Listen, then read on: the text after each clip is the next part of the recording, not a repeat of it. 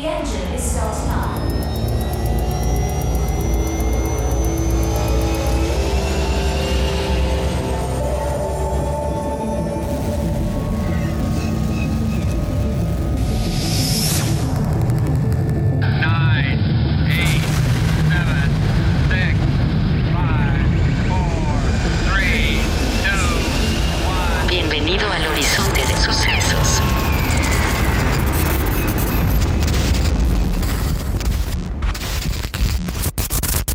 Bienvenidos a un episodio más en Horizonte de Sucesos, su podcast de ciencia ficción e historias extraordinarias favorito.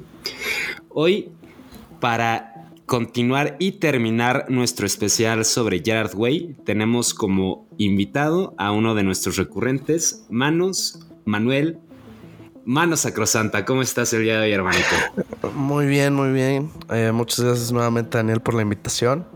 Y, y fíjate que, que me- desde que me comentaste el tema me llamó mucho la atención. Son dos temas que me, que me apasionan mucho y que, se, que combinados, pues todavía un poco más. Oye, ¿y qué, qué tal? ¿Cómo, cómo viste el mundial en, en, en otros temas? ¿Qué tal la Argentina campeón? ¿Qué tal soportar a, a, a los Cuatro argentinos años. ahora cuatro años? Eh, seré breve porque hay mucho que hablar sobre ese tema, la verdad. No- sabemos que los dos nos podemos seguir un episodio sobre eso.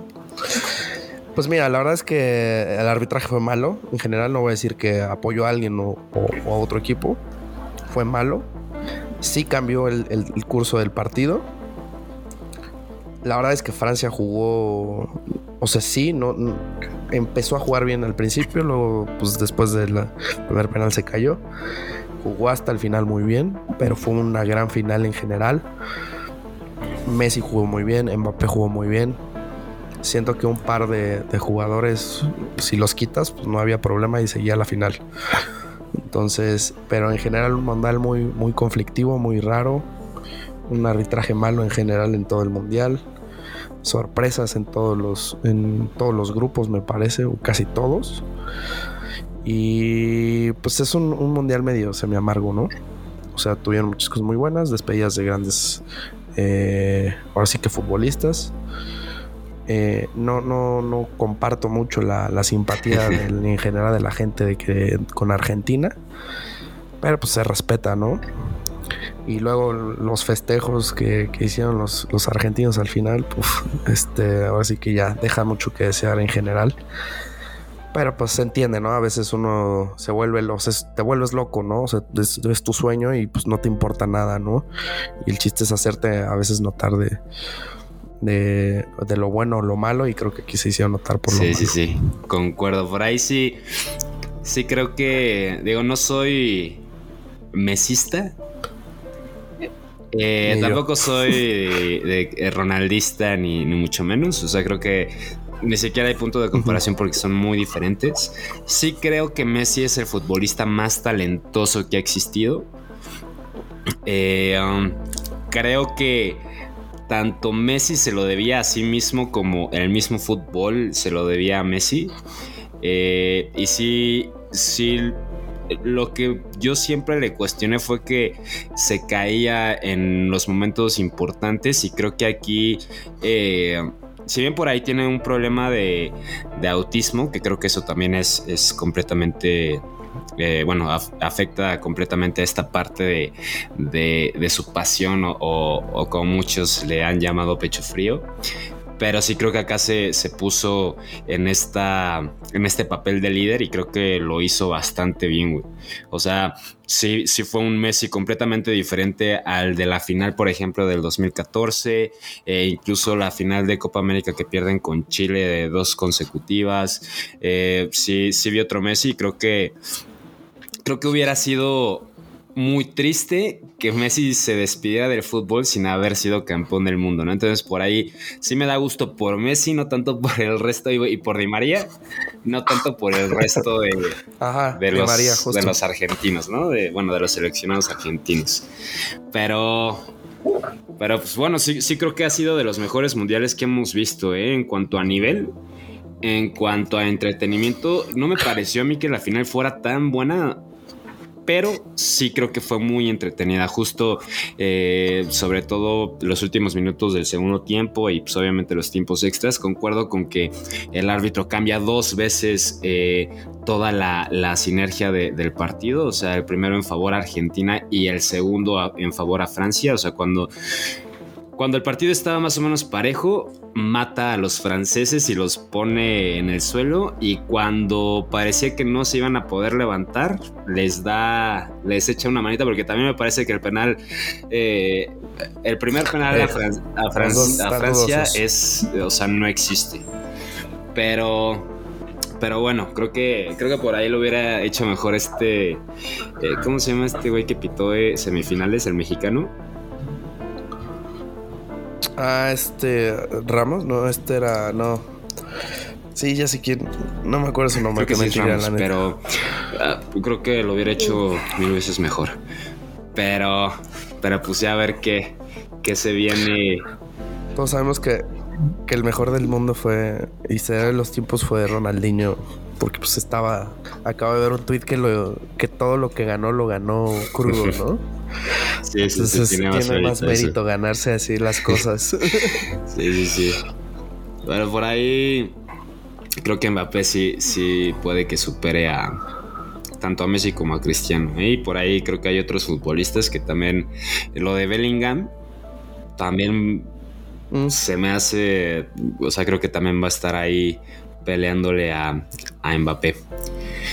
Pero, pero bueno, ya para volver a este especial, eh, pues justo vamos a hablar, o, más bien como lo mencionábamos en las primeras dos partes, Gerard Way tiene una relación inmensa con la ciencia ficción, desde la historia que plantea en Danger Days, o su participación en conjunto con My Chemical Romance en Watchmen, eh, pero pues es The Academy en donde más encontramos muestra de ello. Eh, por ahí tiene otras, otras obras, eh, creo que tiene otra serie de cómics eh, u otras dos, pero The Academy obviamente por su adaptación a Netflix es, es la más representativa, ¿no?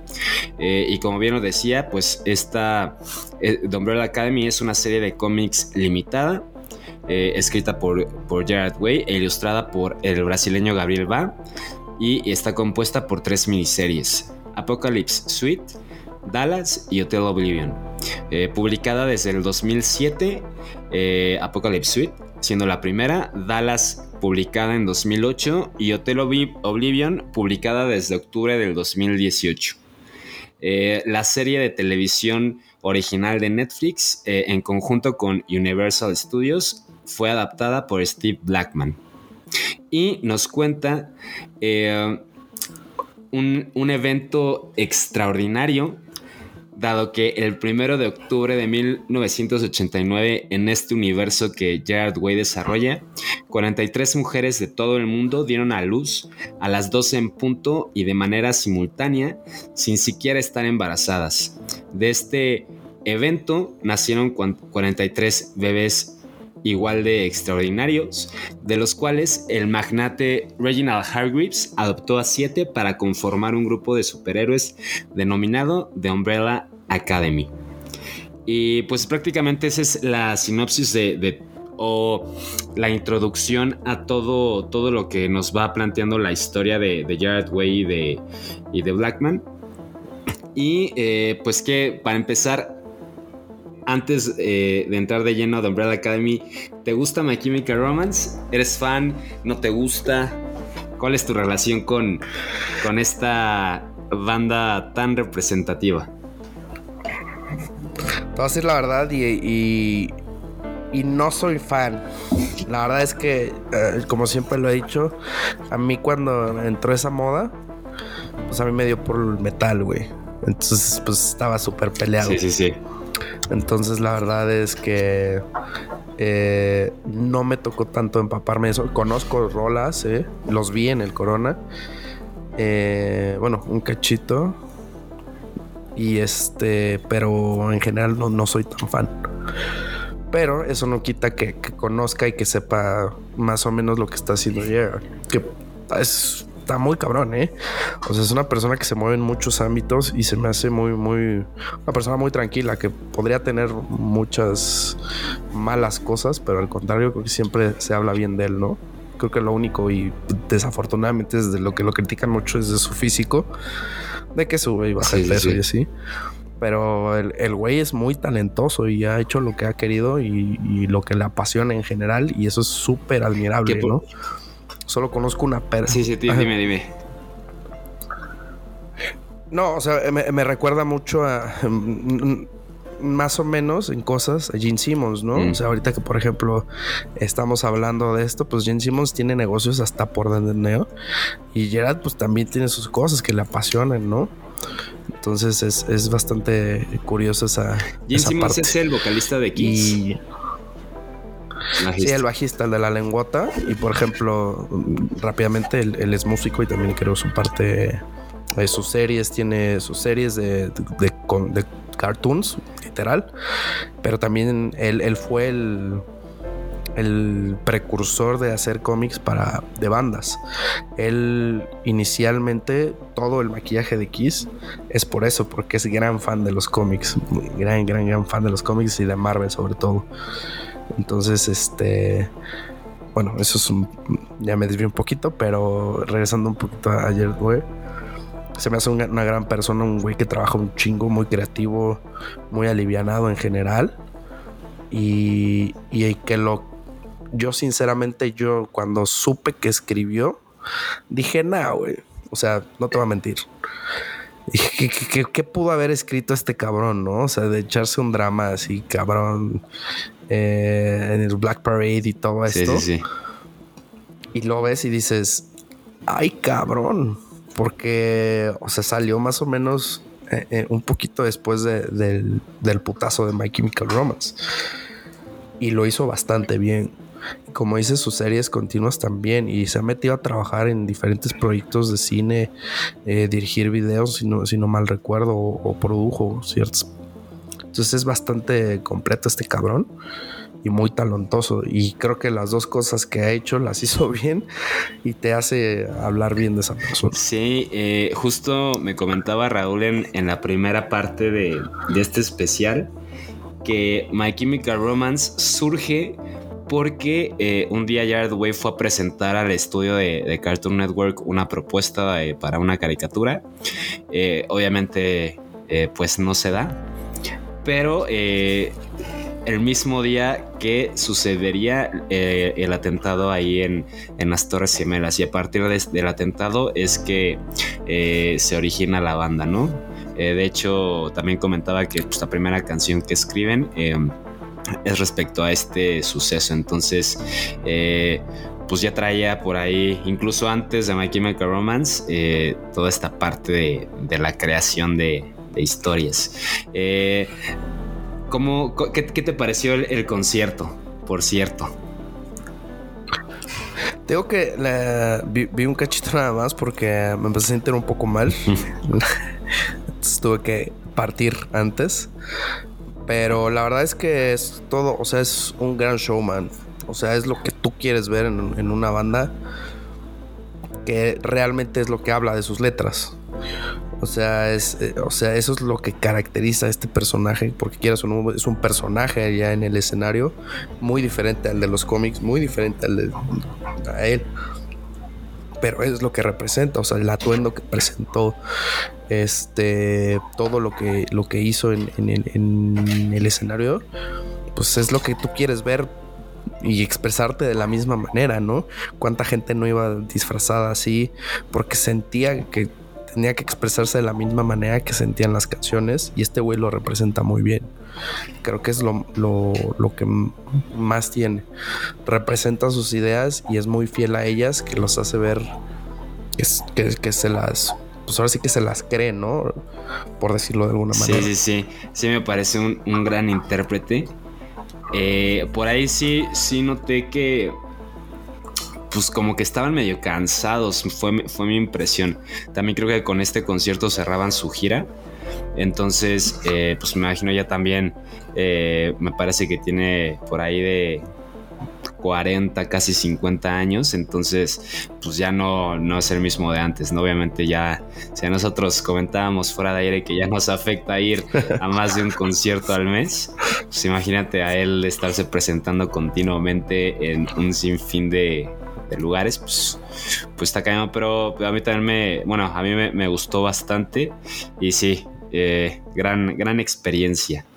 Volviendo otra vez a The Umbrella Academy, que es lo que nos los atañe hoy. Eh, la historia eh, se, como lo mencionaba, ya se divide en tres partes.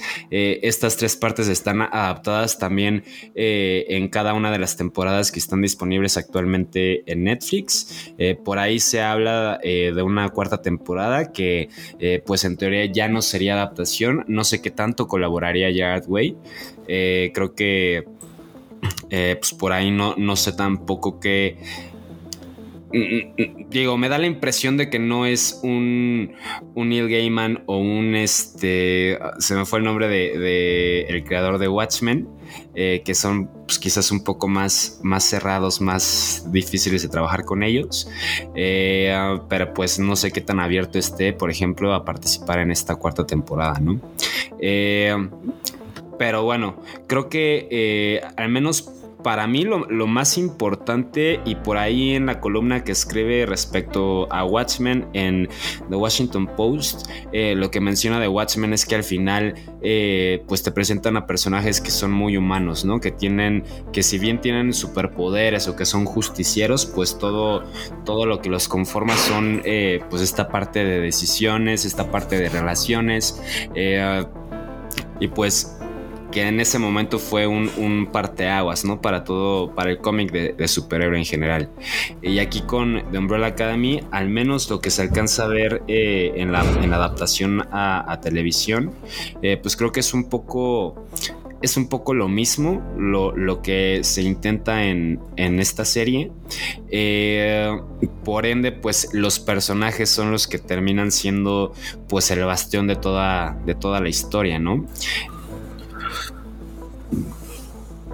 Sí, la verdad es que eh, lo comentas muy bien y, creo que eso es la, lo más interesante de, después de la, de la edad de oro y del bronce y de todos estos de los cómics.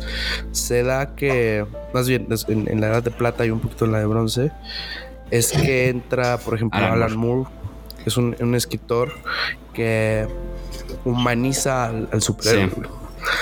En general. Entonces, al momento de que tú humanizas al, superhéroe, tiene, compartes miedos, compartes vivencias, compartes. Y eso te da más miedo, güey. Eso es lo peor. O sea, ahí es cuando entra, eso es lo que creo que hacen excelente este tipo de autores. Que cuando humanizas a un, superhéroe, que dices, pues es que sí, ¿no?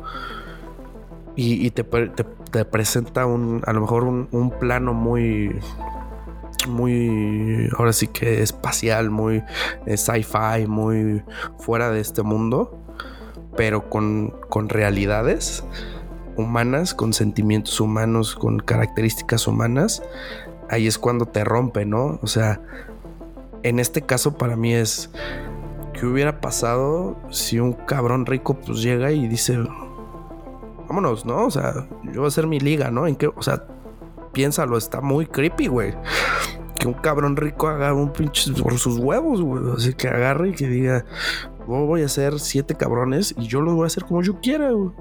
Porque y, tú así de, este güey va a tener poder total, ¿no? Y ni siquiera por buena persona, ¿no? No, porque es rico. Sí, sí, sí.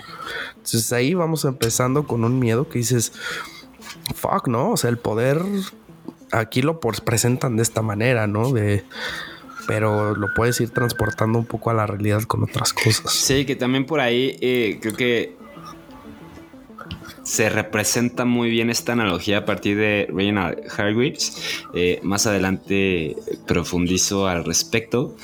Pero, eh, pero sí, completamente de acuerdo. Creo que esta parte de, de humanizar al superhéroe al final no solo nutre más las historias, sino que también, eh, pues a ti como como lector, como eh, televidente, como espectador, pues te permite sentir más, no necesariamente que te eh, identifiques con el personaje o con los motivos del personaje, pero sí te hace sentir más, ya sea este miedo del que hablas, esta admiración, esta lo que sea que, podamos sentir, ¿no? A partir de, las diferentes historias. Y pues justo eh, nada más por si no han visto la serie y aquí empiezan los spoilers, pues los, eh, los superhéroes o estos siete niños extraordinarios que conforman The Umbrella Academy son Luther o Space Boy, que es el número uno. Bueno, para empezar, eh, Reginald no les da nombres, cuando los adopta solo les va asignando números y estos números dependen eh, directamente en el potencial que ve Reginald en respecto a ellos, ¿no? Qué tanto pueden lograr y conforme a eso pues les va jerarquizando por orden numérico. Entonces, Luther Space Boy es el número uno, interpretado por Tom Hopper.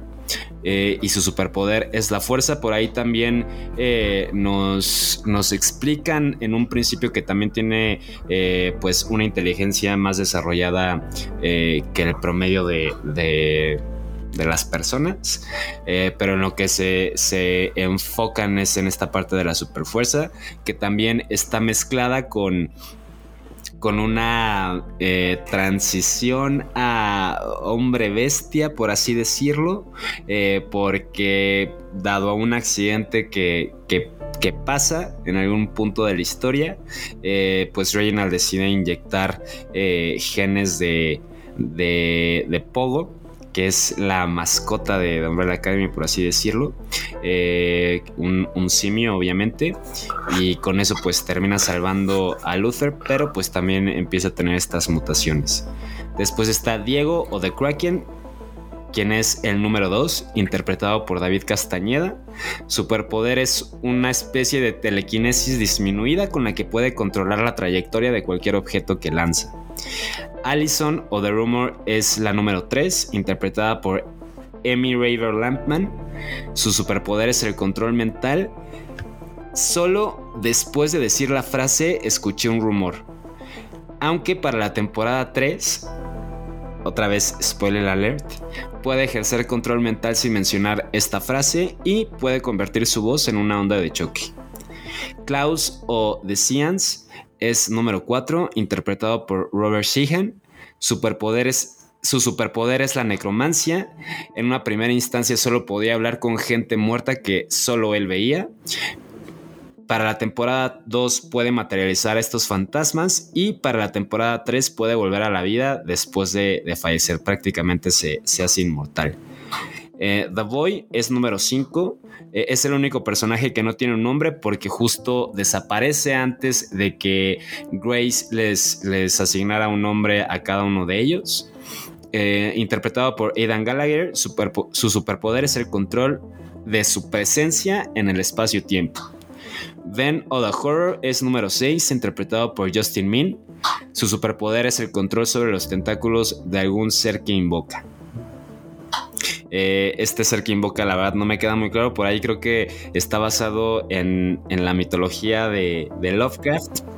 Pero, pero tampoco se alcanza a ver. Creo que es uno de los personajes menos trabajados, también porque eh, en algún punto de la historia temprana eh, pues fallece. Entonces solo lo vemos a partir de, de Klaus en, en las dos primeras temporadas, ¿no? Y por último tenemos a Vania, ahora Victor o The White Violin, quien es la número, bueno, el número 7, interpretado por Elliot Page. Superpoder, su superpoder es la telepatía, aunque en un principio se pensaba que no tenía ninguna habilidad extraordinaria.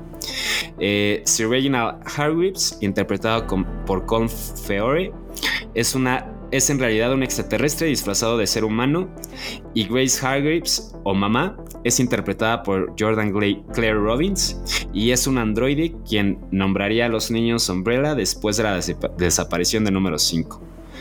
Eh, um, estos son eh, los los protagonistas principales, por ahí va, variando el protagonismo de cada uno de ellos eh, respecto eh, a cada temporada o a cada miniserie.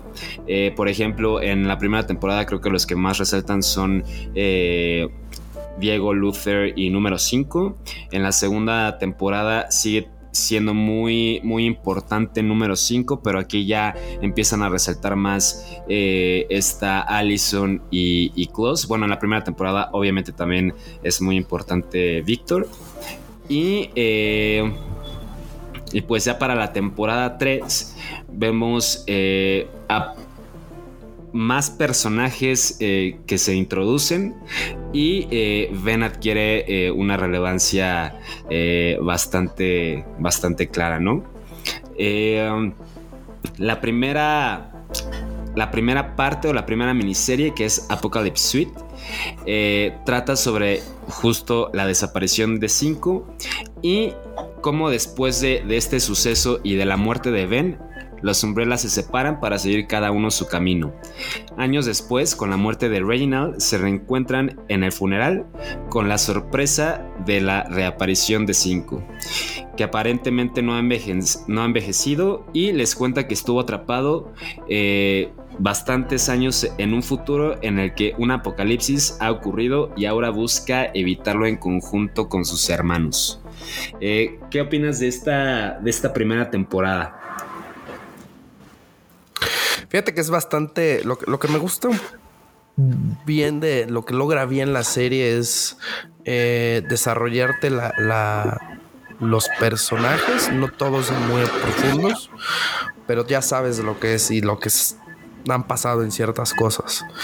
Y eso a mí me gusta mucho porque van este, interrelacionando como que las historias en un punto para que entiendas qué tan qué tantos son hermanos, qué también se llevaban, qué tanto no, pero van desarrollando el conflicto con todo esto. Entonces para mí eso es súper, súper padre en esta primera parte, porque no se te hace tan pesada.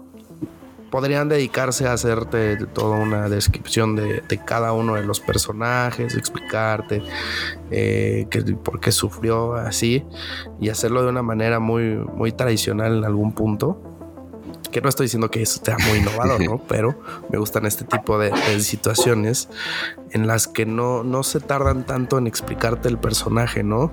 O sea, es de, güey, tiene poderes y ya, dale. O sea, no preguntes más, ¿no? O sea, ya lo vas a ir viendo que cuáles son y, luego platicamos. Lo vamos viendo, ahora sí que lo vamos viendo, ¿no? Sí. Primero vamos a lo que nos... el problema y lo resolvemos y vamos viendo cómo pues, lo desarrollamos. Entonces está bastante bien. Las actuaciones en general creo que son... Eh, eh, no, no, no está mal. No, no, no deslumbra a nadie, sinceramente. Es una serie que no, no dices ahí el Oscar. Digo, los, ¿cómo se llaman? Golden Globes. Pero, ajá. Pero pues bien. Y, y mm, y en general creo que la trama, por ejemplo, de Diego, que le aumentan ciertas cosas comparado un poquito con el cómic, eh, lo desarrollan muchísimo más, ¿eh? Muchísimo más que, creo que es el personaje que más desarrollan en general. Y, me gusta, me gusta porque le dan esta nueva identidad al personaje que, que, no solo está ahí pues porque es malo, ¿no? Es malo porque es malo y, y creo que justo si quieres ir empezando un poquito de la, parte de lo que pasa en la primera temporada es, es que se van humanizando y van teniendo esos conflictos internos de puta, pues es que me gusta esta chava, ¿no? Y, pero cómo si es policía y yo soy un matón casi, casi, ¿no? Entonces ahí entra como un conflicto, ¿no? El conflicto de Luther también. Eh, a veces con, con, a veces que se ve un poco con, raro con, con Allison y dices, pero ya después dices, ah, no, ya, ya tiene su hija, todo esto, ¿no? Y, te presentan a los personajes, insisto, muy, muy rápido, muy fresco, que no te das cuenta que ya se acabó, o sea, el, desenlace de la temporada es, ya, ok, me, gustó, me gustó. Sí, no sé cómo lo mí, Como decía, o sea, creo que a ver, si bien to- toda la obra eh, va en torno al desarrollo de los personajes y, de las relaciones y decisiones eh, que se van dando, eh, sí creo que es esta primera temporada o esta primera miniserie en la que más se enfocan en, este, en esta parte. Um, también creo que incluso pareciera que es una temporada para entender, eh, como que muy contextual, ¿no? O sea, justo lo que decías, te, te van mostrando de a poco. eh, a ver, sí de forma rápida, eh, en cuanto a que te dan una primera probada rápido y ya después a partir de estas relaciones y de estas decisiones pues vas entendiendo un poquito más a los personajes. ¿Qué otra cosa? También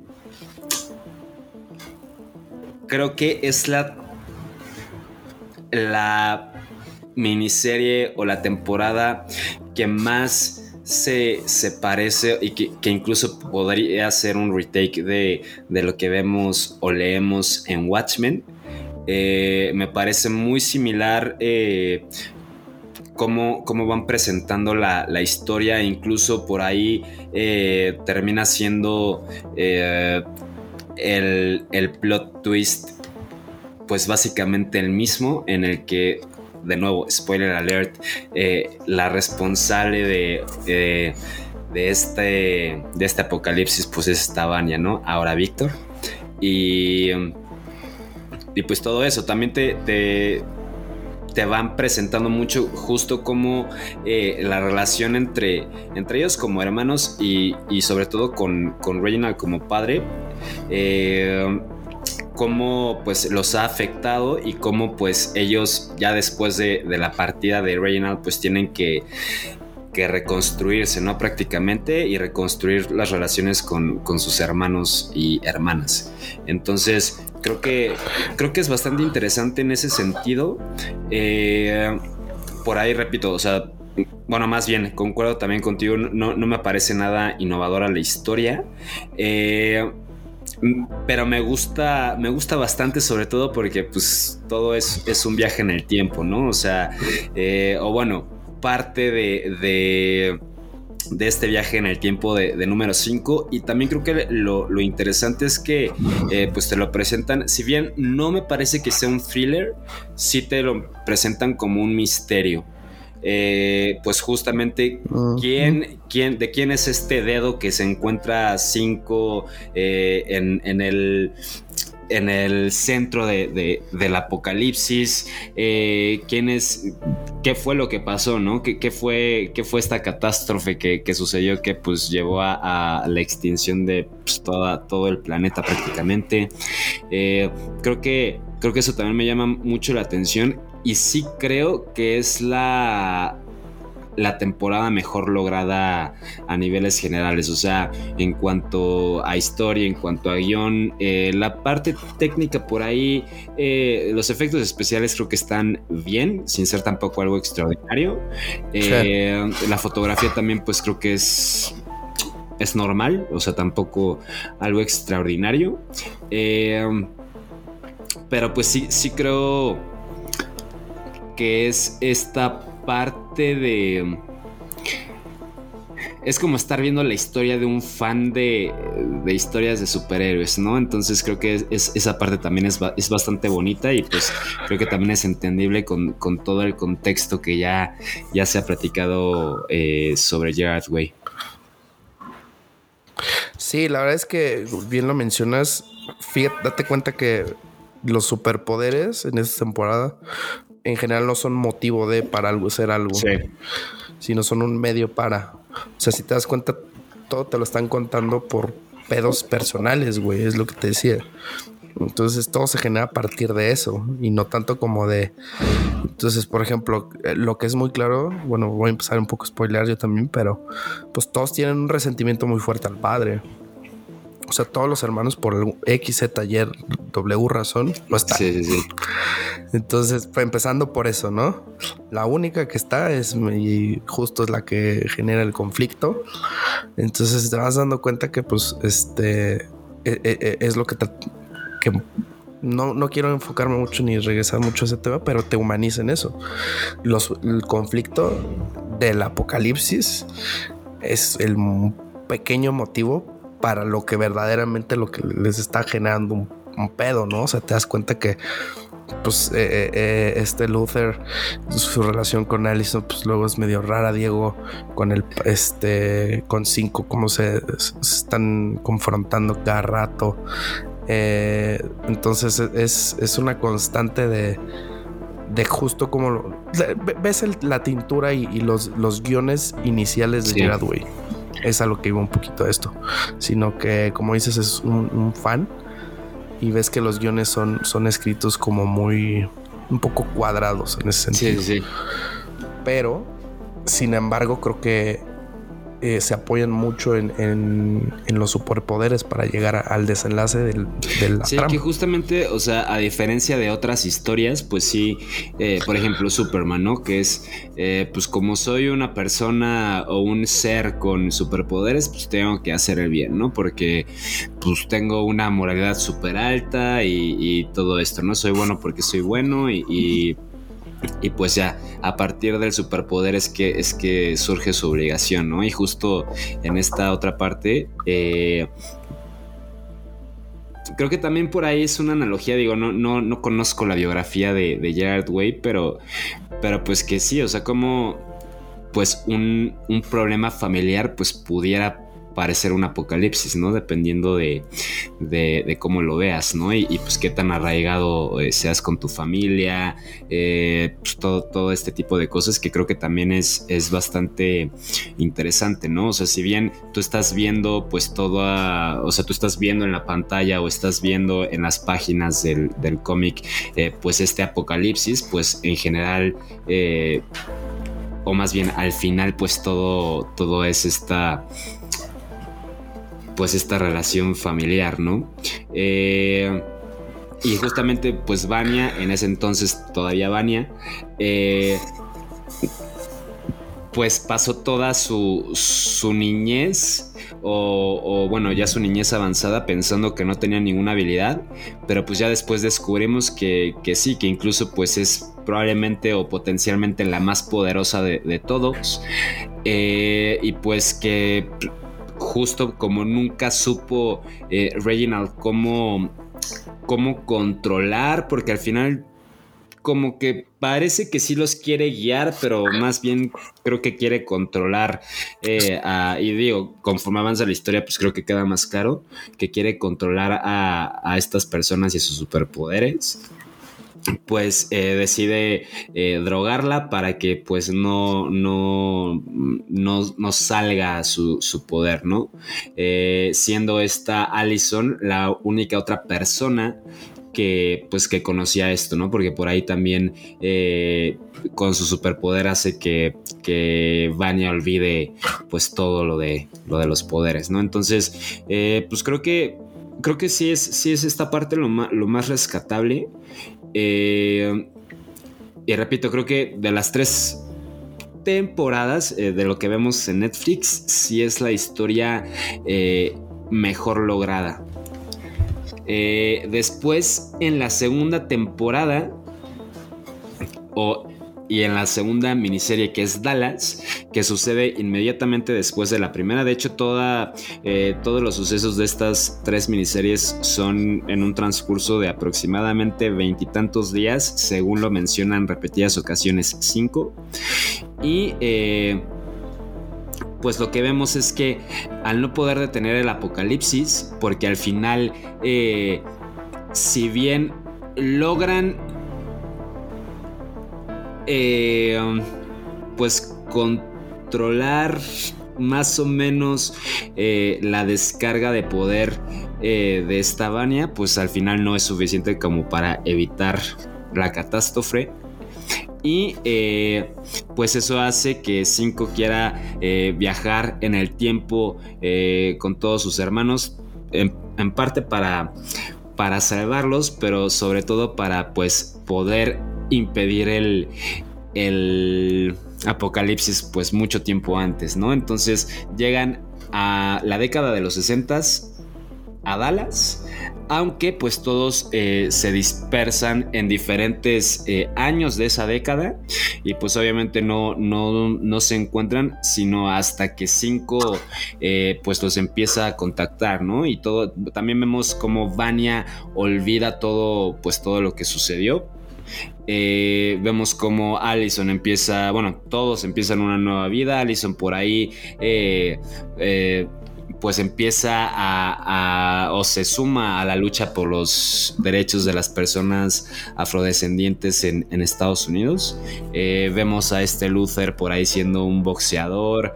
Eh, vemos a Vania pues empezando una nueva vida con una familia que pues la cobija específicamente con una mujer que le, que le da cobijo. Eh, vemos a Diego en una en un psiquiátrico y eh, um, no recuerdo quién me falta, pero pues bueno, vemos como todos eh, tienen que empezar otra vez sus vidas de cero.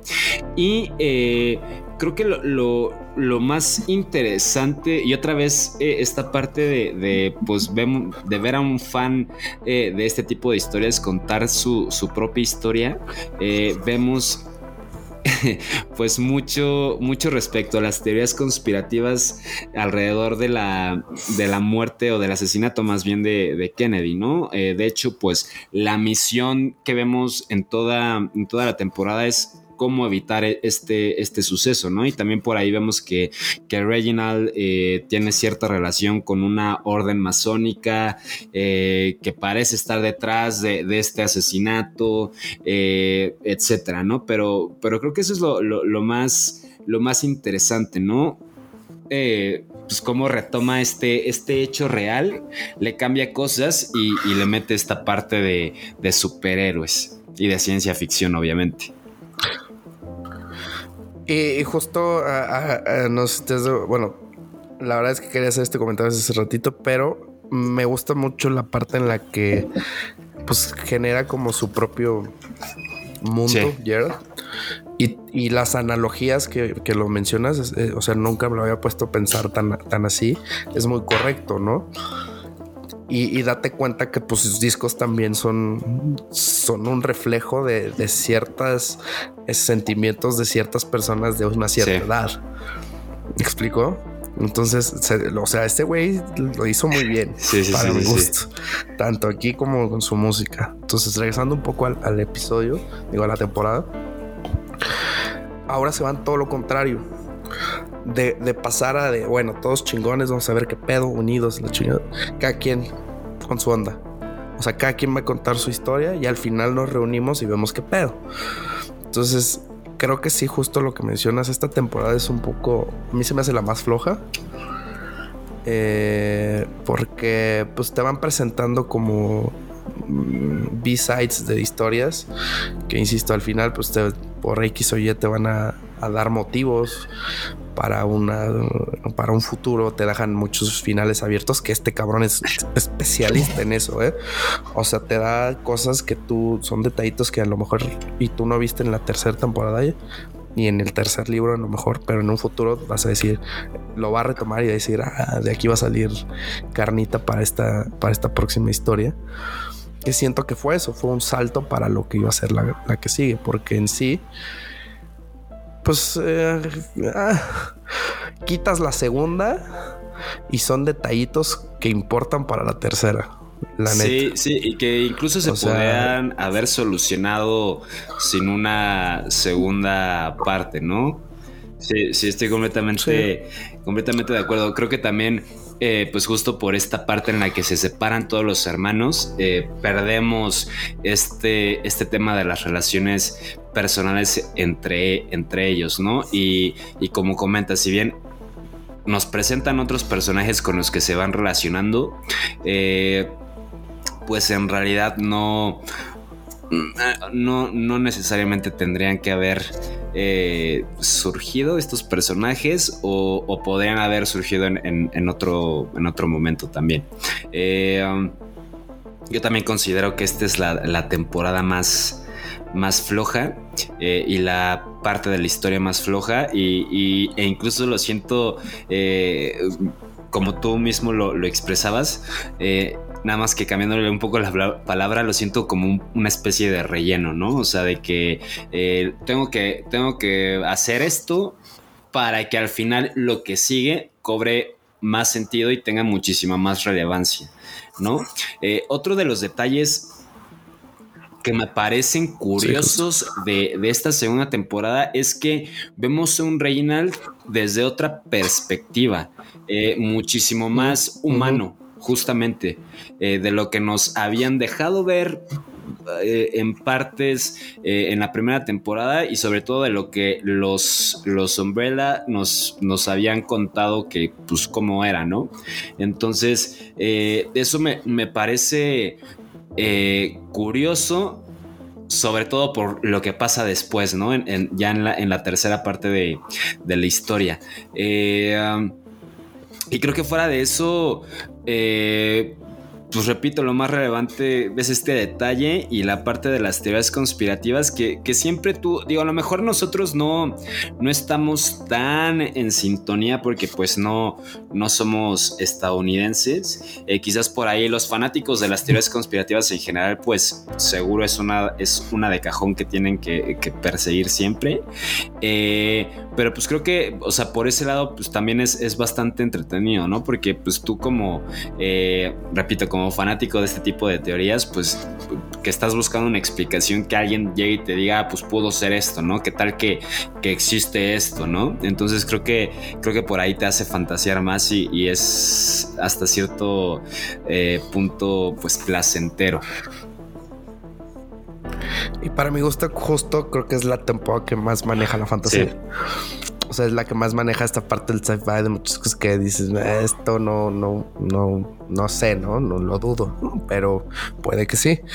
Entonces eso creo que justo es donde la parte que ya no va de la mano y ya te dices, "Mm, pues no pasa nada si quitas esto, esto, esto, esto, esto, esto, esto. Insisto, te puedes quedar con cuatro momentitos muy específicos que cambian la historia. Pero de ahí en fuera, pues son como, como bien lo dices, relleno, ¿no? O sea, la historia que te van contando el Luther y ya. Termina y es porque, ah, ok, ya ahora sí ya nos tenemos que reunir. Porque al final es así, es... La reunión es por express. Sí. O sea, literal express. no porque necesiten verdaderamente. No, es porque ya nos tenemos que ir a la chingada. Y si no, pues nos seguimos con nuestras vidas. Pero pues no, no, no, no, no se me hizo como que la que es la que menos aportó en general. Que. um, que por ahí también. Eh, esta. eh, o sea. Dentro de lo más relevante, creo que el, el otro detalle es este, es este niño, ¿no? Al que salva esta, en ese entonces, Vania, que no recuerdo cómo se llama. Eh, Eh, Harald. Haaland, sí. Sí, sí, sí. Sí. O Harland, ¿no? Ujú. Harlan. Sí, Har Harlan o Harlan. Ahorita te. Sí, que justo es, Según yo es sí. otro de los puntos eh, más fuertes. Harlan. Además, creo que esta primera escena, eh, bueno, no es la primera específicamente, pero es de las primeras cinco escenas en las que en la que llega cinco a, a Dallas y están en, en medio de, de una guerra eh, también me parece que está muy muy muy bien hecha no Eh, y, y vemos a todos los el resto de los hermanos pues por ahí estar peleando. Eh, pero sí creo que, repito, que, que flaquea, empieza a flaquear en esta, en esta temporada la parte de, de los personajes. Incluso como que se empiezan a, a- Bueno, no se empiezan, pero da pie para que en la siguiente parte de la historia eh, ya no haga tanto sentido ciert- ciertas cosas. Eh, dime, dime. Sí, no, justo el desarrollo del personaje aquí, yo siento que, que- dices, ok, o sea, ya toman como que otra cara, te plantean otra cosa totalmente diferente a lo que tenías en un inicio, como que aquí les quieren meter otro tipo de sentimientos, de historias, de, en general al, personaje desviarlo un poco de lo que ya tenías. que, que justo que bien lo mencionas. Al final ya es unas como no sé si sean incongruencias o unas contradicciones, por decirlo, que dices, o sea, ya no me queda muy claro cómo es el personaje al final, ¿no? Si, si es bien desarrollado, porque puede que flaquee, puede que no, puede que al final sea muy fuerte, puede que no. Entonces te hace como que un poco dar y, al final te regresan literal a lo que, que son, ¿no? Entonces es como de, pues, entonces no, no, lo... Simplemente fue un momentito del personaje para, para sentir un poco diferente, pero pues al final te muestran lo que es. Sí. En la última temporada. Y la última cosa que rescataría de esta segunda temporada es que sí creo que eh, si bien es la más flaca, es la más crítica eh, respecto a, cuestiones más eh, sociales, etcétera, ¿no? O sea, cómo aborda el tema de, pues de la situación racial que, existe en Estados Unidos desde hace cientos de años. también está la parte de cómo te, te presentan en, en un mundo literal en guerra eh, que pues es, el pan de cada día de, los estadounidenses, ¿no? Entonces, creo que, creo que ese también es uno de, los más grandes aciertos en esta segunda parte de, la historia. Pero, pues ya es en, en esta tercera temporada, que fue la última que salió este año en, Netflix eh, y que también eh, Jared Way hizo después de eh, pues prácticamente 10 años, que es Otelo Biblium, que también sucede inmediatamente después de, de la segunda con los hermanos Umbrella dándose cuenta que sus acciones en el pasado han creado una nueva línea de tiempo en la que fueron reemplazados por otro grupo de superhéroes Hargreaves adoptados por Reynald y apodados The Sparrow Academy y pues tienen que eh, volver a lidiar con, con otro apocalipsis. Eh, esta, esta temporada creo que, eh, como lo, lo mencionando, sí, sí retoma eh, varias cosas que, nos muestran en, la primera parte de la historia. Creo que eh, para empezar, nos explican en, en, esta tercera parte que todo es toda la historia que nos han contado es parte de una paradoja del abuelo, ¿no? En la que, eh, para, ya lo he mencionado en otros episodios de Horizonte de Sucesos, pero para quien no lo recuerda o quien no lo haya escuchado, la paradoja de la abuela es esta que dice que, ¿qué sucedería si viajas al pasado para asesinar a tu abuelo? Obviamente esto daría pie a que, bueno, previo a que, a que tu madre o tu padre eh, pues te concibieran en conjunto. Eh, pues obviamente tú no nacerías. Esto haría que tú no pudieras viajar en, el tiempo eh, para asesinar a tu abuelo, lo cual haría que tu abuelo si tuviera a tu padre o a tu madre, lo cual haría que tú si nacieras y pues volverías a viajar en el tiempo, ¿no? Y así en un loop interminable y pues que no tiene, o sea, es una paradoja porque no tiene una solución eh, aparente, ¿no? Esta, esta situación. Entonces aquí lo que sucede es que eh, pues al final el, que un tema que no, no, habíamos tocado existe una comisión del tiempo muy parecida a lo que a lo que vemos también en, en Loki eh, si bien por ahí no, no estoy seguro. Supongo que Loki debió de haber pasado primero. Eh, en la parte de, cómics o, o, como eh, o quien haya abordado primero esta parte de una comisión del tiempo pero es, es una eh, premisa que se aborda por ahí ya en, historias anteriores. Entonces no es como que ninguna haya plagiado a la otra, ¿no? O sea, ya, ya existía esta, esta premisa. Pero bueno, esta comisión en la que pues cinco trabaja desde la primera temporada y después en la segunda temporada también colabora para pues ayudar a, evitar el apocalipsis, etcétera. Eh, pues al final descubrimos en esta tercera parte que él es el, creador de, esta comisión del tiempo, ¿no? Entonces, pues ahí es cuando cuando surge la paradoja de la bola. Al final, eh, la comisión por ahí muchas veces parece que quiere que suceda el apocalipsis. Eh, y todo esto, y, e incluso hay un diálogo en esta, en esta tercera parte de la historia entre el 5 niño y el 5 centenario, en la que le dice el viejo al niño que pues no intente salvar al mundo, ¿no? O sea, que deje que las cosas sucedan. Eh, que también después creo que no, no, no termina de ser tan relevante esta parte de la paradoja del abuelo o, por ejemplo este diálogo, porque como lo mencionábamos, se retoman cosas de, la primera parte que son sobre todo las relaciones entre, entre los personajes, ¿no?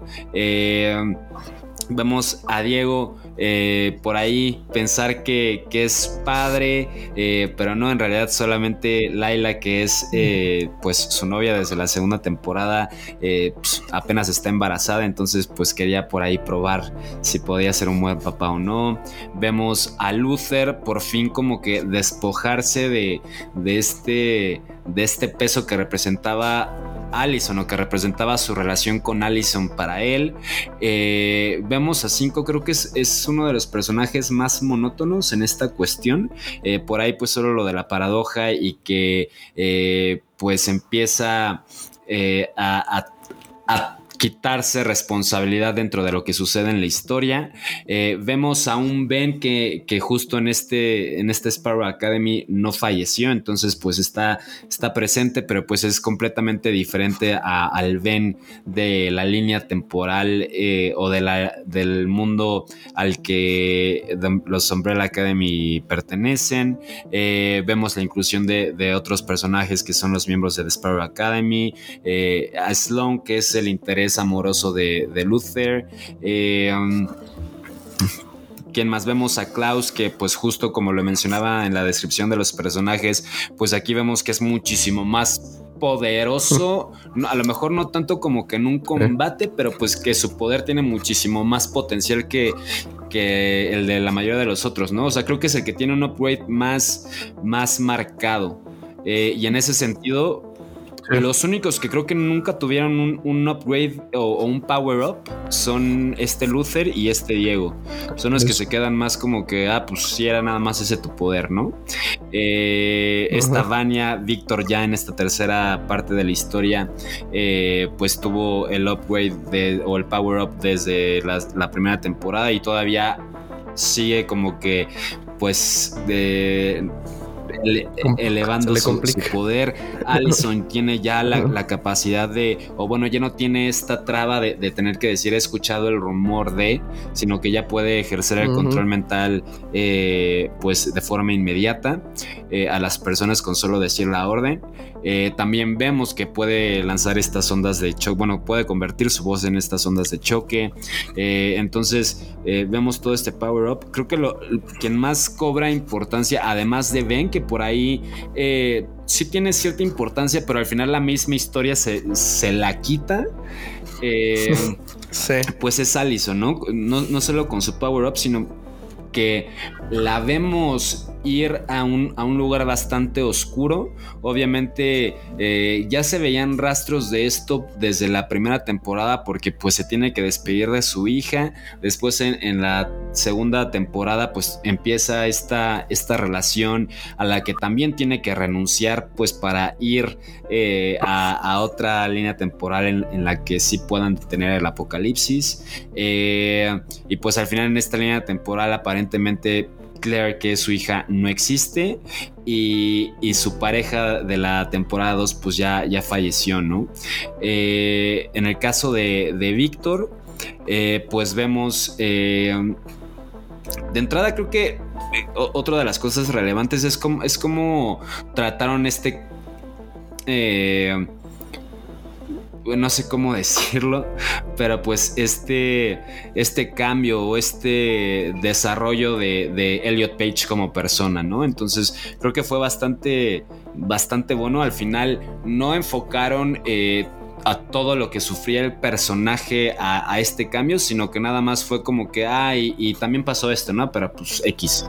Entonces creo que, creo que esa fue una muy buena manera de, de abordarlo. pero pues vemos justo que Harland pues termina siendo una pieza fundamental para todo lo que sucede en esta parte de la historia, porque pues es él quien termina asesinando de forma circunstancial a las mamás de, de los Umbrella Academy, por eso no, no, no existen ellos o no tienen un, corresponsal eh, en esta línea temporal. Eh, y pues esto también eh, hace que la relación entre Vania, Víctor ahora y Allison se tense, que es justo uno de los primeros conflictos que se solucionan en la primera temporada.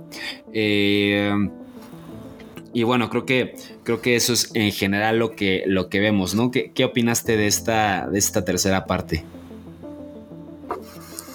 Fíjate que eh, creo que es la que más combina lo que sería lo más fiel a un cómic de superhéroes.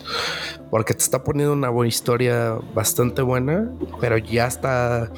Ahora sí ya tienen un peso los, los superhéroes en general que ya te cambian un, tanto eh, pues la línea de, la serie. Me gustó mucho esa parte. Eh, ahorita que lo mencionaste, fíjate que qué peso, ¿no? Tiene ese simbolismo de o sea, si te lo pones a pensar, es de me estoy encontrando a ti, a mí mismo, y ese mí mismo me está diciendo de no trates de salvar el mundo. Es un gran simbolismo, güey. O sea, si te lo pones a pensar, es un gran simbolismo de chill, güey. O sea, deja que fluya lo que tenga que fluir, cabrón. Entonces ya, ahorita que lo dijiste, dije, wow, ¿no? O sea, jugar con eso también está cabrón. Y, y tiene un par también. Sí, sí, sí. Nada más mm la anotación de que justo eh, poquito después de, estos de esta conversación también vemos una escena en la que en la que Pogo que pues en esta línea temporal no fue asesinado por, por Víctor eh, le dice algo algo que robustece este, esta idea que, comentas, ¿no? Que es como eh, hay, dos eh, obstáculos que, se van a encontrar en sus vidas. Uno son eh, pues terceros, o sea, otras personas, y el segundo obstáculo son ustedes mismos, ¿no? Entonces, pues creo que justo aquí es cuando se, se vuelve este, o se, o se percata es, de esto cinco, ¿no? Sí, es, son diálogos mucho más maduros. Que insisto, creo que es, o sea, si te lo pones a pensar, pues fueron casi, que fue 14 años. 10. O, no sé cuántos años. sí, 10, perdón.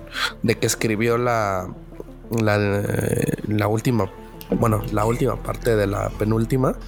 Y si empiezas a ver pues una madurez en general del de guion, de personaje, de, cómo interconectar sin la necesidad de hacer tanto eh, parafernalia, eso que mencionas también, o sea, el cambio que hizo en la serie con Víctor, pues, es una representación de lo que tendría que ser, ¿no? O sea, aceptamos chingón, ¿no? No, no tenemos por qué. No tiene que ser relevante. Eh, hacerte. exacto. O sea, no, tiene que no tenemos que ser algo de un problema o algo donde, pues no, no, simplemente te aceptamos como eres y chingón. Y muy, asertivo en esa parte, eh, justo. Y pues mostrarte como que contrapartes de, de ahora sí, de los de los propios hermanos, pues es interesante, ¿no? Eh, casi siempre se da un poco en, la, parte de los cómics, en, la contraparte de todo esto, pero eh, aquí lo manejan un poco más, no, le dan tanta importancia, por decirlo, al, villano, porque pues al final no son villanos, sino simplemente eh, al buscar de, al tener ideas diferentes, pues tratar de coincidir de alguna manera, ¿no? Que es lo que al final siento que hacen bastante bien en esta parte del guion. Porque no es como de, ay, vamos a tirarnos al drama. O sea, sí tiene sus partecitas así que dices.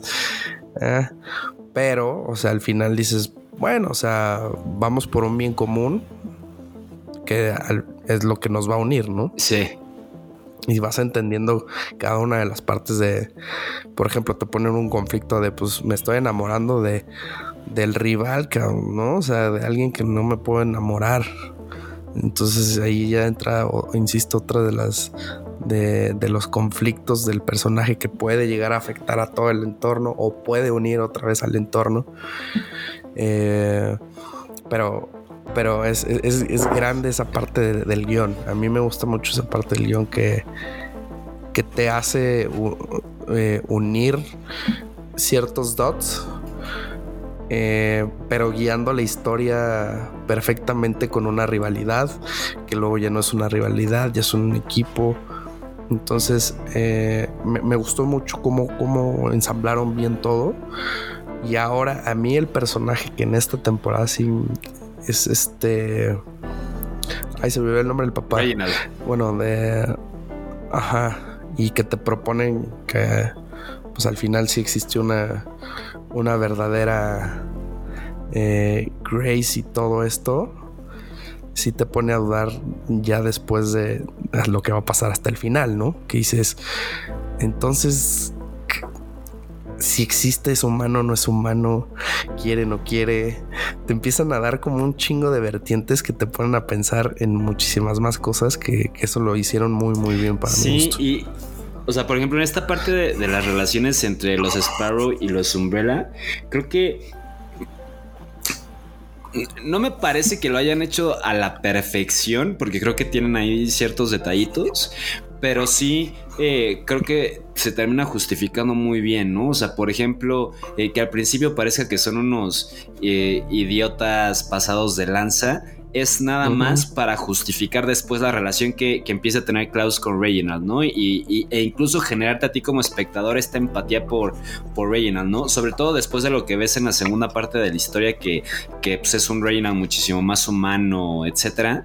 Pues aquí dices, no, o sea, pobre güey que lo tienen drogado para, pues, para estar, tener una, en la pues, en la pendeja, ¿no? Y además de eso, eh, pues ves que lo hacen firmar por ahí papeles que pues, seguramente tenían que ver con, con, su dinero, etcétera, ¿no? Entonces, eh, pues te lo presentan de esta forma para que digas, ah, pues estos güeyes son los pasados de lanza, eh, igual ahí, pues, a excepción de Sloan, pero pues el resto son unos idiotas. Y, esta empatía que te generan, pues después se vuelve muchísimo más eh, representativa al momento del plot twist en el que pues descubrimos que es un alien que al final eh, pues no es que no tenga humanidad por, por pues por algún trauma o etcétera, no tiene humanidad porque pues al final no es humano, ¿no? Que como una especie posiblemente más desarrollada que la nuestra, pues ve el, el fin eh, como algo más relevante que, pues, que los medios, ¿no? Que en este caso pues, son sus, sus hijos adoptivos. Entonces, eh, pues en ese sentido creo que, creo que sí lo, lo hacen bien, repito, no, por ahí hay algunos detallitos, pero, pero sí, o sea, creo que, creo que lo hacen de forma aceptable. Eh, por ahí, eh, algunos personajes de, de los Sparrow creo que solo existían para morirse. Eh, sobre todo esta, esta mujer que lanza un veneno que, te hace, ah, te hace eh, pues como alucinar, etcétera. El mismo caso de Ben que pues quizás es de los más importantes, pero repito, al final con la misma historia le quitas todo el peso que pudiera haber tenido. Eh, Faye también creo que es el personaje eh, es el sí, o sea, como que en algún punto parece ser importante, pero incluso desde los mismos diálogos se va contradiciendo todo el tiempo, eh, etcétera, ¿no? O sea, por ejemplo, en los ya de la mitad hacia adelante de esta tercera parte, tiene un diálogo en el que dice, eh, le dice a Ben justo, a ver, ya se murieron dos de nuestros hermanos, necesitamos a los Umbrella para, para detener el, apocalipsis, ¿no? Ocasionado por este Kogel Blitz. Eh, es como que lo intenta entrar en razón, dejar como que su, su ego bastante estúpido al lado, pero después cuando Ben le da el traje a, a Luther, de, los Sparrow le dice como de que ¿por qué hiciste esto? ¿no? Entonces como que no hace mucho sentido eh, el personaje en general. Eh, pero fuera de eso, eh, repito, las relaciones creo que creo que la, y el desarrollo de personajes lo, lo retoma. Por ahí creo que se exagera muchísimo más la personalidad, por ejemplo, de Klaus, que sí aquí, digo, desde la temporada es un poco, pero eh, pues lo vemos siempre en este estado etílico, eh, que también lo justifican por todo todo el trauma que ha sufrido, etcétera, a, partir de la relación con su padre y todo eso. Eh, en el caso de Luther, me parece que, que sucede mucho con, con, con protagonistas en general de cualquier tipo de historias. Me, ahorita lo primero que se me vino a la mente es lo que pasa con Drake en Drake y Josh, ¿no? O sea, que ves primero a un Drake que si bien no era eh, completamente inteligente en la cuestión como que de estudios y cosas así porque no le interesaba, sí en las primeras temporadas ves a, un tipo eh, bastante eh, brillante y no, es brillante la palabra, sino más bien eh, astuto, ¿no? En, cómo se relaciona con las personas, principalmente con las mujeres, ¿no? Pero en general, pues cómo puede conseguir lo, que quiere. Y para las últimas temporadas ya ves a un Drake realmente estúpido, o sea que, que ya no, ya no tiene esta astucia ni nada simplemente es como que un güey... Tonto por ser tonto. Creo que con Luther hacen lo mismo y, es como de, a ver, como un güey que fue astronauta y que, porque obviamente pues necesitas cierta capacidad o cierta agilidad mental para poder estar allá y, no morirte, ¿no? Eh, además de, pues, de condiciones físicas. Entonces, eh, por ahí eso tampoco me encantó. Terminan eh, creo que termina siendo Luther un personaje eh, muy plano, o sea que realmente no, no tiene cambios eh, notables. Si bien, o sea, tiene esta cuestión en la que eh, no sabe si decidirse por ser parte de Sparrow, por ser parte de The Umbrella. tampoco tiene un peso tan importante para él como personaje, ¿no? Eh, aunque sí creo que es de los mejores personajes en cuanto a que es de los más carismáticos. Y otro spoiler, cuando fallece o cuando parece que fallece, eh, pues sí, sí, creo que es cuando dije, ay, güey, pues qué poca madre que me hayan matado a Luther, ¿no? sí, totalmente de acuerdo. La verdad es que es un como lo comentas, creo que es un personaje que viene a menos.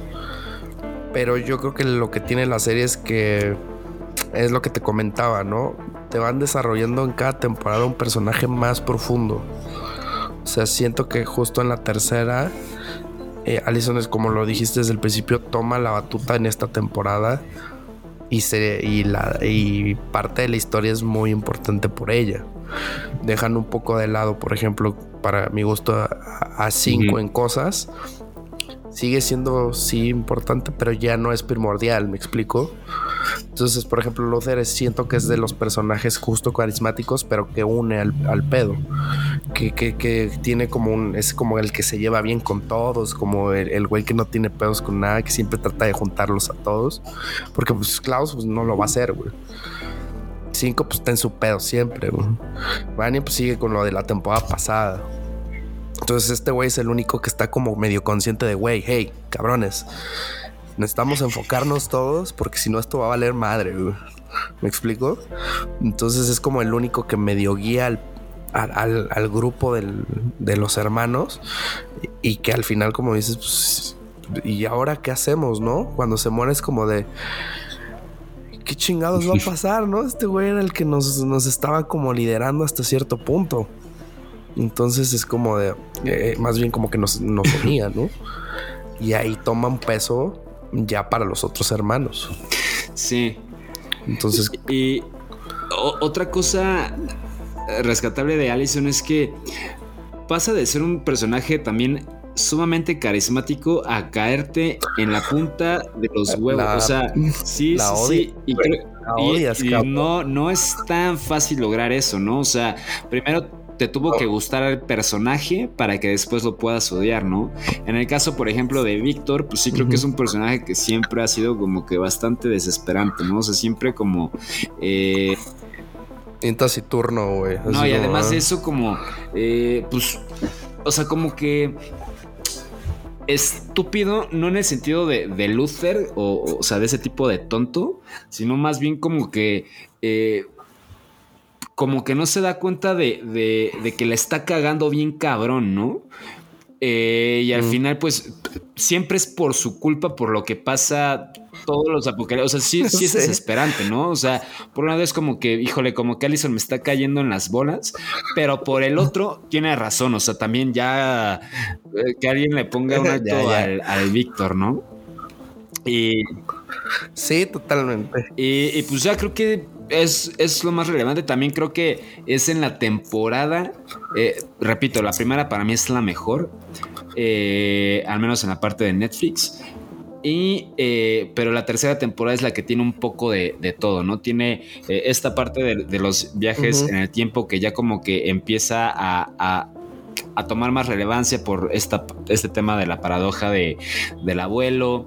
Eh, sigue teniendo esta parte de teorías conspirativas porque pues al final Reginald pues, es un alien y existe esta teoría esta teoría conspirativa en la que pues eh, aparentemente las personas eh, o ciertas personas en el poder son reptilianas, todo esto.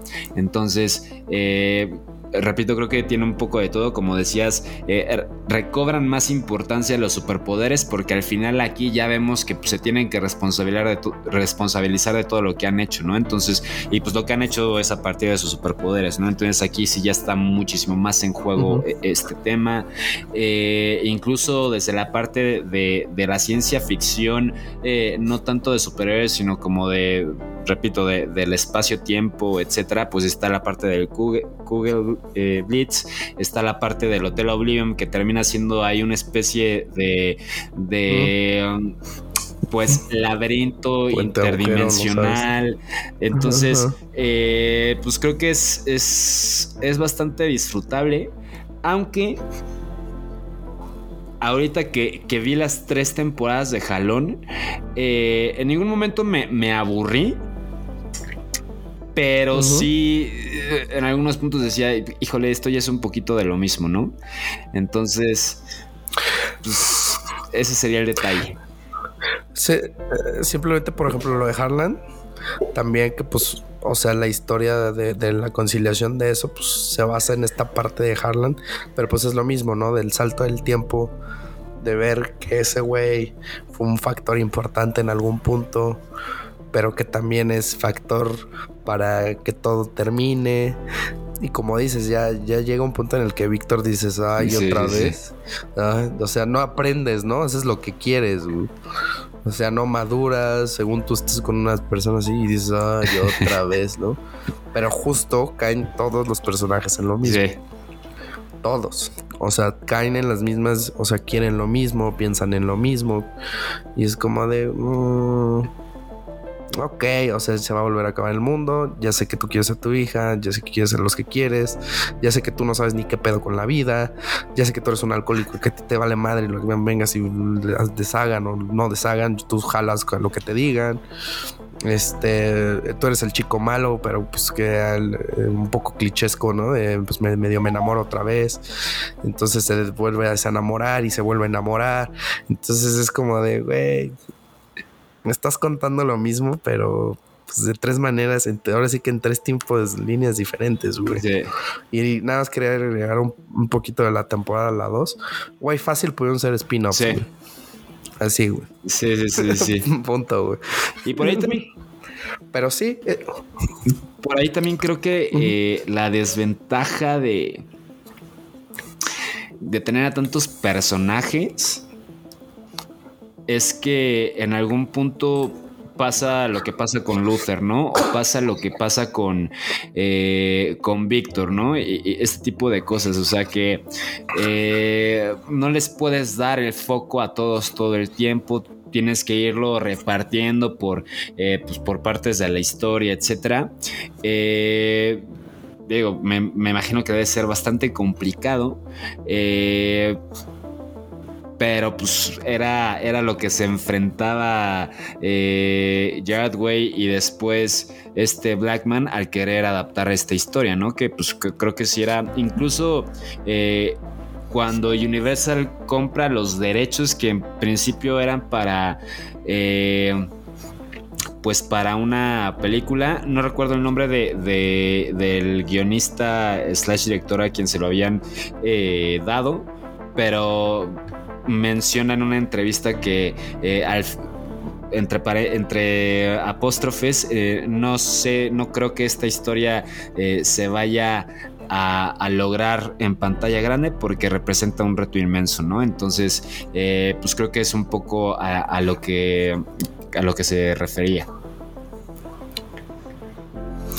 Sí, totalmente. Y, y bien lo dices que. O sea, ahorita que yo no sabía ese dato, yo no lo creo, no lo vería en una película. O sea, hemos visto de saltos en el tiempo y de que todo esto, por ejemplo, de Predestination. Pero al tener tantos, tantos, tantos personajes, tendrías que forzosamente o quitar unos o dejar un chingo de agujeros de guion. Pero ¿por qué pasó esto? Pues porque pasó, güey. que fluya, Sí, sí. ¿sabes? Y que esto en la serie pues, es lo que te decía, o sea, van desarrollando poco a poco y no, o sea, sí aún así dejan agujeros de guion. En, en, por ejemplo, en esta creo que es donde más. De bueno, pasó porque pasó ya. pues pasó, güey. Todo resuélvelo. Ahorita vemos qué pedo, güey. Y que no desarrollan tanto, pero lo hacen bien en el sentido que justo para mantener la, la fluidez eh, de la serie. Que no pierdan el tiempo en ciertas situaciones que pues dices, bueno, ya, ya es un poco implícito, ¿no? Sí, sí, sí. Sí. Y pues para terminar, calificación y opinión final sobre Umbrella Academy.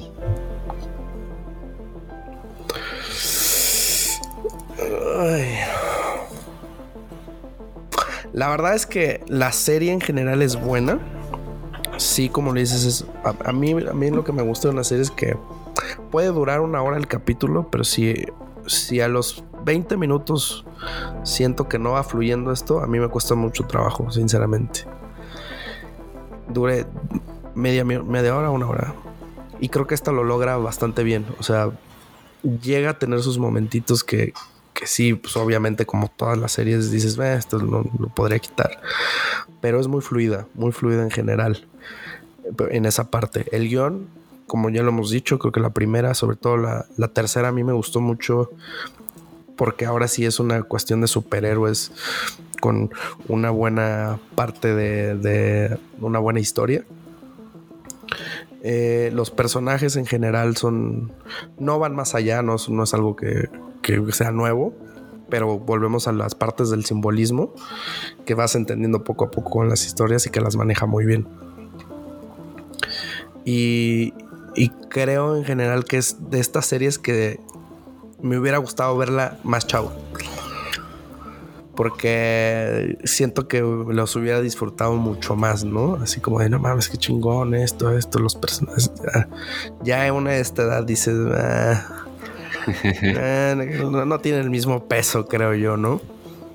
Pero en general se me hace una serie buena. Es una serie que a lo mejor y, y no va a trascender, no es una así que digas, puta, eh, las mejores, pero sí la recomendaré, güey, pues, ¿qué quieres ver? A Palomera desde superhéroes. Pues no, no quieres meterte mucho al mundo Disney, pues esta es una muy buena opción porque tiene su propio mundo, es rápida, es muy concisa, no debraya mucho en la historia. Entonces, para mí es, es- buena y yo creo que me quedo como pues con un, un, un 8, 8, 7, 7, 8. Ok, ok. Pues yo concuerdo casi en todo lo que dijiste. O sea, sí creo que también hubiera sido una serie que, que dis- hubiera disfrutado más de, de niño. Eh, a mí lo, lo- lo que le da este valor agregado es justo el hecho de... eh, eh, no tanto por ser Gerard Way, sino por eh, el contexto de Gerard Way, ¿no? Que al final, pues, él siempre quiso eh, hacer eh, cómics, caricaturas, etcétera, y pues al final logró que, que su cómic trascendiera al punto de que hubiera una, una adaptación en, en Netflix, y no tanto por porque era Gerard Way, porque en ese momento ya ni siquiera tenía relevancia porque My Chemical Romance llevaba años eh, separados y, y sin hacer música ni nada. Fue más bien porque vieron que la historia tenía algo que podía eh, darte al menos para, hacer las tres temporadas, ¿no? Porque también, si no hubiera eh, funcionado para los, los fanáticos, eh, o, a quienes les gustan este tipo de, historias, pues se cancele ya, ¿no? Como, como muchos otros ejemplos, como Cowboy Bebop en su, en su adaptación de live action, que mm. creo que es de las mejores adaptaciones a live action que hay eh, en general, ¿no? De anime o de manga. Pero volviendo al punto, creo que esa es la, relevancia. Eh, creo que tiene eh, un buen trabajo en, personajes. Eh, la historia al final. Eh, tengo mis dudas y, son los detalles que ya platicamos, pero pues también concuerdo en que es una historia que, funciona, es una historia palomera que disfrutas, que tampoco necesitas eh, ser tan clavado en la ciencia ficción o incluso, como mencionabas, en el mundo de los superhéroes, como para entender ciertas cosas, etcétera. Entonces, eh, pues por todo esto, yo también le daría, le daría un 8. Y, eh, y pues nada, a ver qué, qué se viene con, con la posible. Creo que ya está cerrada esta cuarta temporada. A ver qué pasó con Sloan por ahí que, que al final quién sabe dónde queda, a ver qué pasa con esta nueva línea temporal que me recordó un poco a, la segunda parte de Volver al Futuro, eh, a ver este, pues qué, qué más nos, nos separa, a ver qué, qué, también qué, qué, papel o qué peso tiene Grace en, en la historia aparentemente resucitada o revivida. Sí, justo como te lo mencionas eh, eh, un ratito, es este güey es especialista en, libros abiertos, de contarte historias, este, o sea, detallitos que decimos, como puede que sea, como puede que no, puede que lo, use, como, como no. Entonces está súper chingón eso. Vamos a ver qué, tanto se eh, tienen peso estos justos los personajes que mencionas. Y este, pues esperemos, la verdad es que se, me hace un buen producto en general. Partes, yo creo que sí fue un marketing importante Gerard Way, quieras o no. Pero como lo mencionas, es, muy, es muy valioso eso que trascendiera. Y sabes qué es lo más complicado, que ahorita que lo pienso, de la editorial que venía. Porque viene, o sea, no es un Marvel, no es un DC, viene de una, digamos, lo independiente que es Dark Horse que aún así Dark Horse pues ya te había sacado Hellboy anteriormente. Sin City, un par más. Pero no, no es de su tope de gama, me explico. No son estas historias que, te acabo de mencionar, sino es una historia que, que dijo, pues vamos a ver qué sale y creo que lo hicieron bastante bien. Sí, sí, completamente de acuerdo. Y qué bueno porque también es un respiro de, de todo lo que, lo que normalmente vemos, ¿no? DC, eh, Marvel, eh, particularmente. Eh, pues muchas gracias, manos, por estar de nuevo con, nosotros. Eh, ya nos lo has dicho, pero por favor, repítenos en dónde te podemos encontrar. Estoy en Twitter como Manos Acosanto, igual en, Instagram. La verdad es que estos últimos meses no he estado muy activo, pero ya voy a regresar. síganme ahí. Y pues sin más, te agradezco nuevamente la invitación. De verdad me, gusta mucho hablar de estos temas. Eh, en general es una plática muy amena que sé que podremos eh, extendernos muchísimo. Pero pues el tiempo es, corto y, pues los deberes son más. Así es. desgraciadamente. Y pues ya saben que a nosotros pueden encontrarnos en supernova-la en Instagram, eh, supernova.la.mx en la web a mí me encuentran como peralta.peralta.peralta-bajo en Instagram y en TikTok. Y nos escuchamos en el siguiente episodio.